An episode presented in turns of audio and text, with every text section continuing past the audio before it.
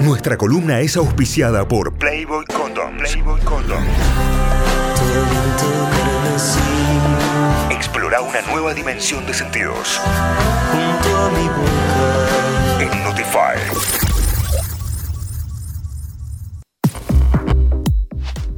Hola Noé, buen día. Buen día, ¿cómo va? ¿Todo Buen bien? día. ¿Cómo están? Muy bien, ¿Cómo va, Santi? muy bien. Muy bien. Vamos por todo. Vamos por el lunes. Arrancamos con temas fuertes. Así es, así es. Como siempre, Sí. es, es la apuesta de los lunes. Sí, Eh, eh, esta semana... ¿Sí? tiraste la cajita de preguntas ayer en arroba leak.noelia Benedetto y hubo pedidos. Así es. Muchísimos pedidos cada vez más, así que bueno, sigan bancando el espacio porque es la forma en la que tenemos de justamente construirlo a la carta. Eh, de los que me mandaron ayer, seleccioné este que me pareció muy interesante. Eh, dice, creo que tengo el síndrome de la impostora, pero en lo sexual. Apa, Apa, a ver. Ahí va. ¿De qué se trata? Eh, el síndrome de la impostora en realidad es un, es un concepto que viene del campo laboral, ¿sí? Generalmente.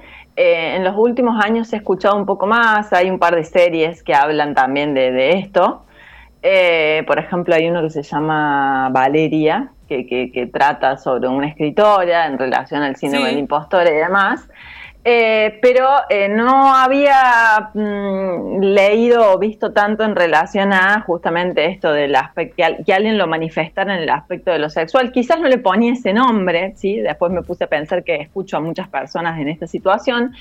Pero el, escenario es el siguiente, ¿no? Digamos, generalmente en los espacios eh, de trabajo, en alguien, por ejemplo, con alguna trayectoria laboral o profesional que se podría reconocer como exitosa, duda de sus capacidades, bien considera que lo que tiene o a donde ha llegado se lo debe a la suerte o a casualidades, que en el fondo no se lo merece y que bien tarde o temprano va a terminar eh, descubriéndose que es una estafadora o bien que es un fraude.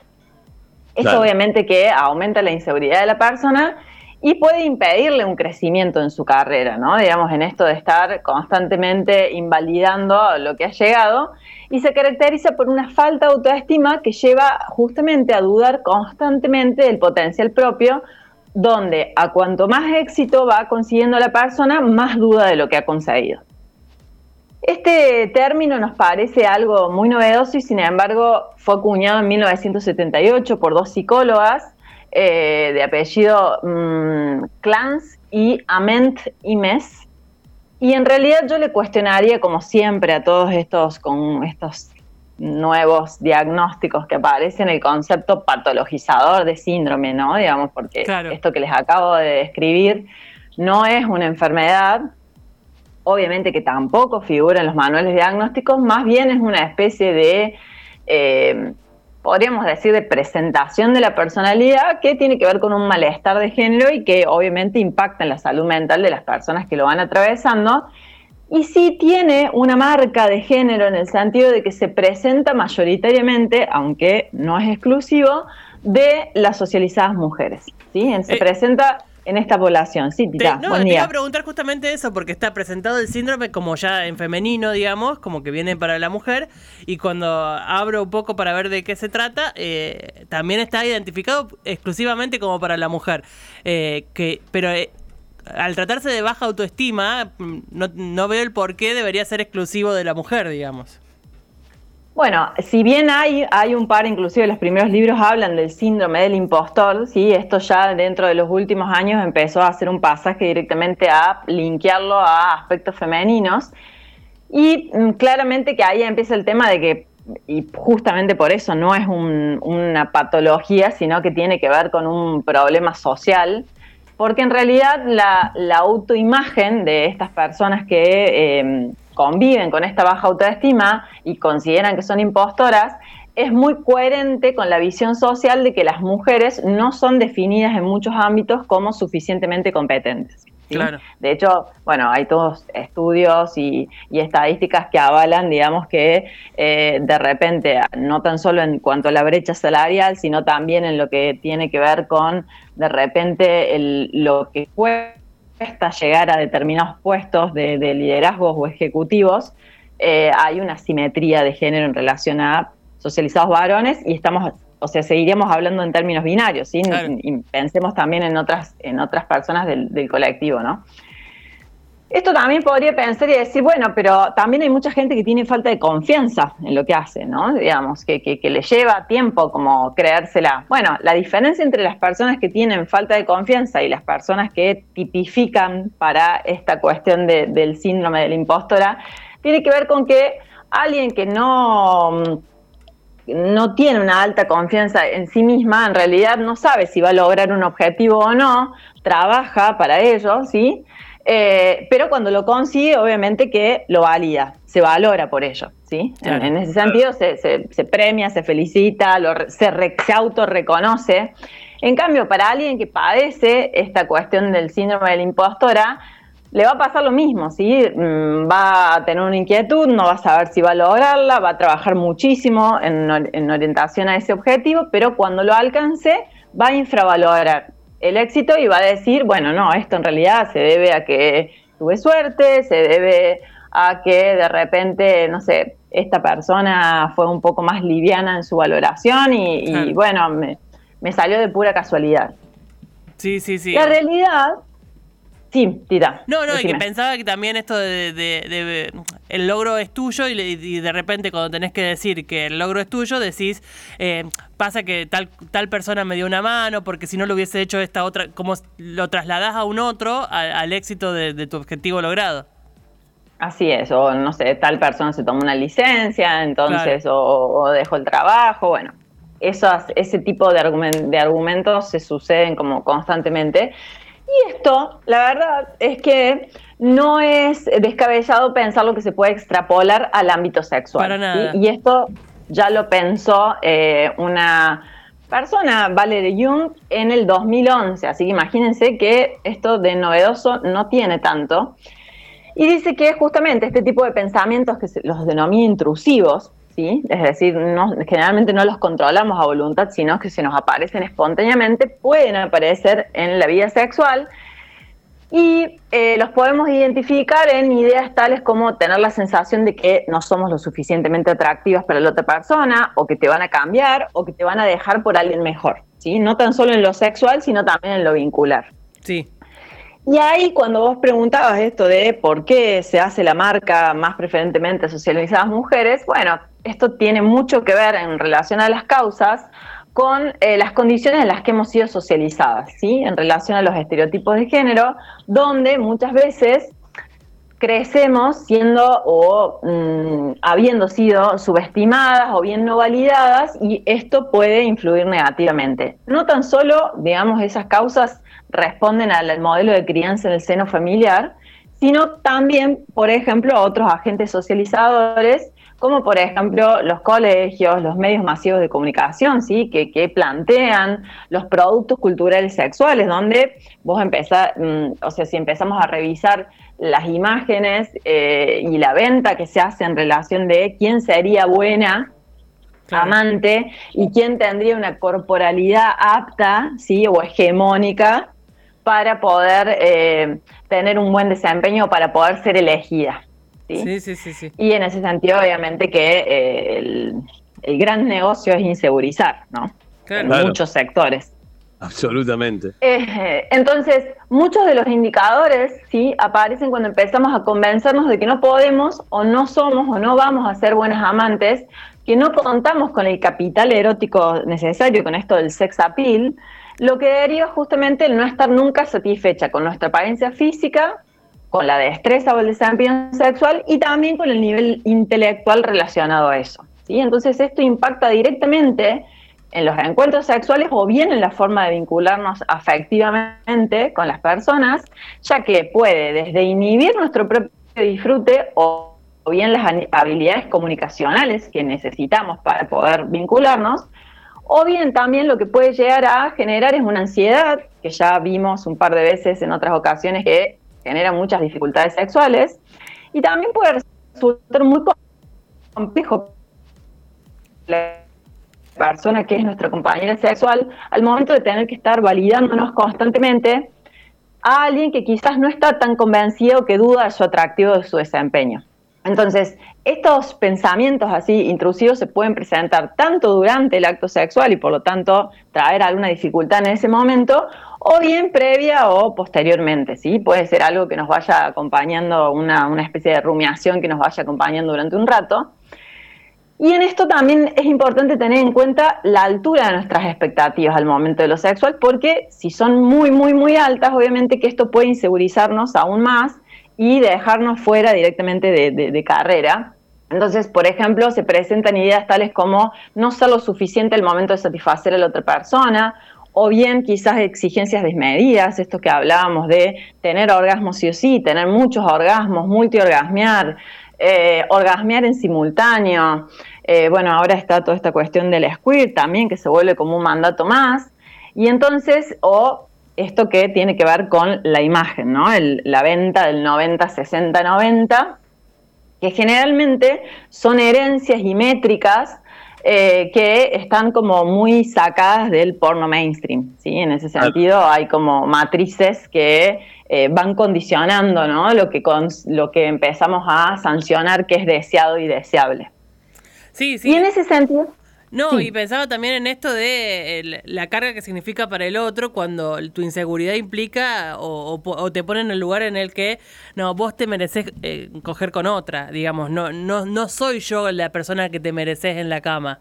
Eh, planteado desde la persona que, el otro está eligiendo para, para tener el vínculo, digamos. Hay mucho de eso dando vuelta. Por eso eh, decía que es como muy difícil para la otra compañía tener que estar validando que constantemente. claro, claro. Eh, yo siempre digo que, bueno, es muy difícil de trabajarlo, pero la inseguridad no suele ser algo que se seduzca.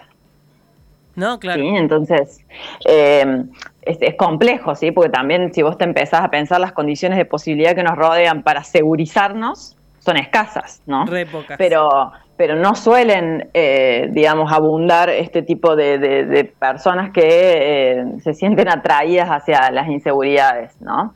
Entonces, este punto en realidad em, es, muy importante en el sentido de, no tan solo en lo sexual, sino por ejemplo en frases como, qué lindo que te queda eso. ¿Estás seguro? ¿Segura? Mirá, no, me parece que, no me gusta, que me marca acá, que me muestra este defecto. ¿Viste? Como hay gente que eso es como una constante, ¿no? Digamos, le das una validación positiva y te lo devuelve con una eh, especie de desacreditación de lo que le planteaste pero es una cuestión obviamente de, autoestima y de personalidad. Y acá el tema de eh, el síndrome del impostor en lo sexual no se ve tan tan tan solo en socializadas mujeres frecuentes o mayoritariamente, sino que también aparece en los socializados varones, pero no está el foco puesto tanto en la corporalidad, sí, si bien obviamente que no es un universal esto, sino que las exigencias sexuales están más enfocadas a las capacidades eh, al rendimiento, porque como ya hemos hablado alguna vez en relación a las masculinidades, en el plano erótico se permite mucho menos fallar al varón que a la mujer. Sí. Y en este sentido, esto no, es, no es, algo que nos va a resultar como, como novedoso, ¿no? Digamos, ¿cuáles serían las exigencias para un varón eh, acreditar determinado rendimiento de su pene, ¿sí? para un, socializado varón pero importante, y para una mujer quizás acreditar ciertas eh, condiciones de corporalidad que vayan acercándose cada vez más a lo hegemónico, a lo estilizado, a lo delgado, a, a tener cierta métrica en relación a eso, a entrar en determinado talle.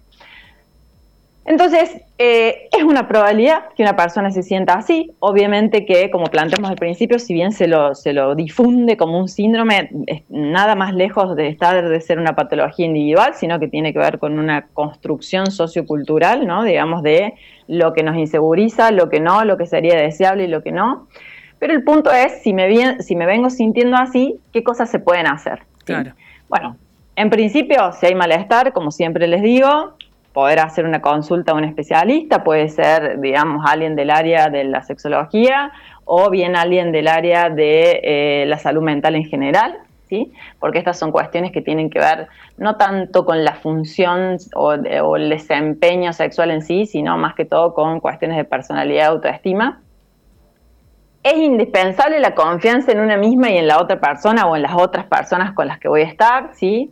También es importante que desplacemos el objetivo del encuentro sexual desde el rendimiento al placer, ¿sí? Eh, y ahí empezarían como a caerse todas estas exigencias que aparecen, ¿sí? que tienen que ver con el desempeño. Dejar de compararse con otras personas, sí, a veces aparecen los fantasmas, ya sea de las personas eh, que vemos en alguna serie, como de, eh, no sé, las parejas o los vínculos anteriores a, a las El personas ex. con las que estoy, el ex o las Claro. ex. Hay muchísimo fantasma alrededor de eso, tan, no tan solo alrededor de la corporalidad, a los mitos urbanos que pueda haber alrededor de esas personas y también de las edades, ¿sí? Eso eh, impacta negativamente al momento justamente de, de validarse como amante sexual o como una persona que erótica, ¿no? Eh, sí, No, no, no, no, eso sí, te, te venía siguiendo. Eh, y en ese sentido, los pensamientos negativos o los que tengan por objeto a una misma en relación a la crítica o las preocupaciones, obviamente que van a ser los peores enemigos al momento de eh, quizás mm, plantearnos una sexualidad libre y placentera. La falta de confianza no tan solo afecta a la capacidad de centrarse en una misma, sino también eh, dificulta el momento de enfocarse en explorar nuestro cuerpo, el de las otras personas, eh, y también en esto de poder identificar qué es lo que sentimos física o psíquicamente o sensorialmente, porque en esto de tener la cabeza en otro lado, se nos complica. Entonces, eh, bueno, creo que es algo, mm, no creo que algo que sea a nivel como pensarlo como un destino estático y que no se puede llegar a modificar y que obviamente que si está generando algún tipo de malestar es importante trabajarlo, ¿sí? Porque está directamente relacionado con nuestra calidad de vida en general y Claro. sexual también. Sí, sí, sí. eh, escapa a la cama, digamos. Escapa al hecho sexual, digamos. Una vez que vos mejorás tu autoestima, se mejora todo.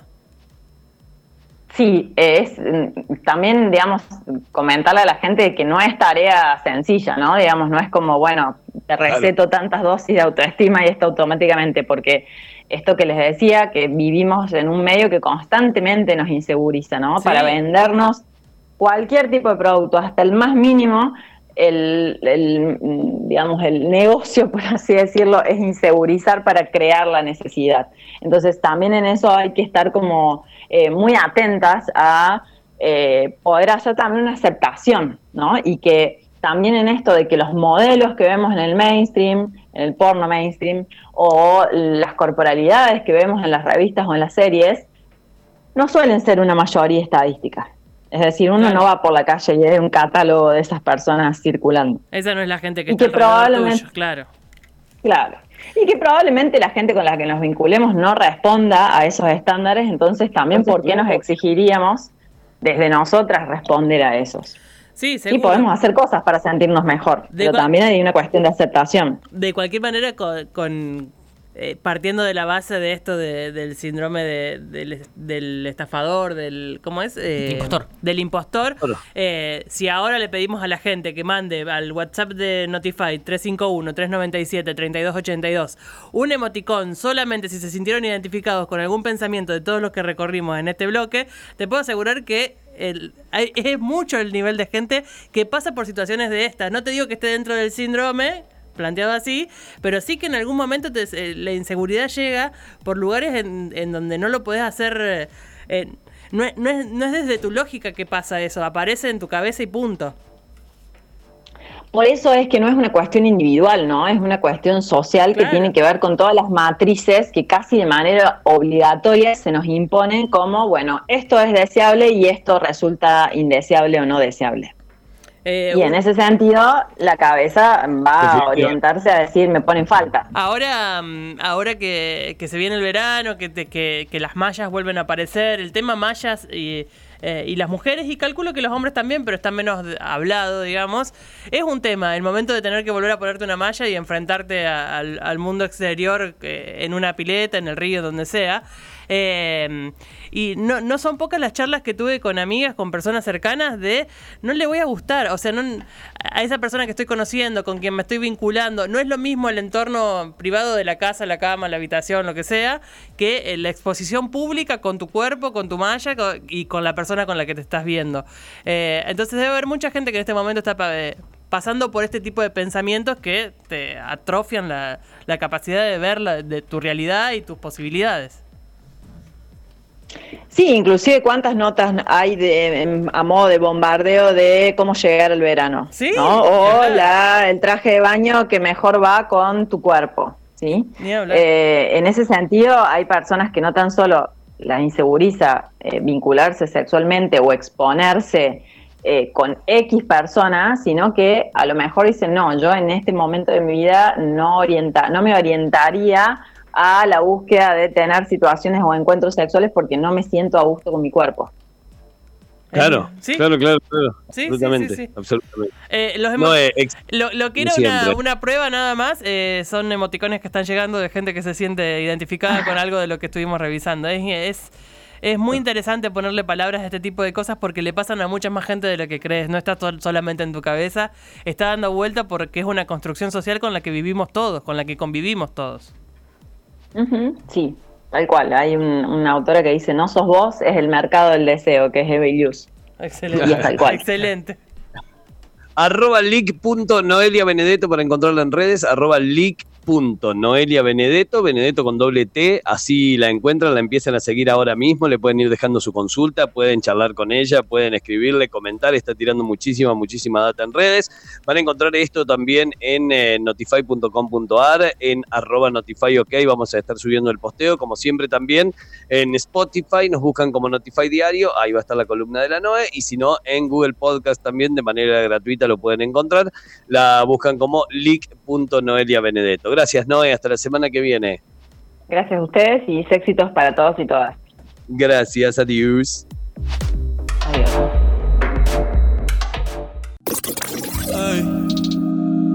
True, you're a star in my head. Auspició Playboy Condoms.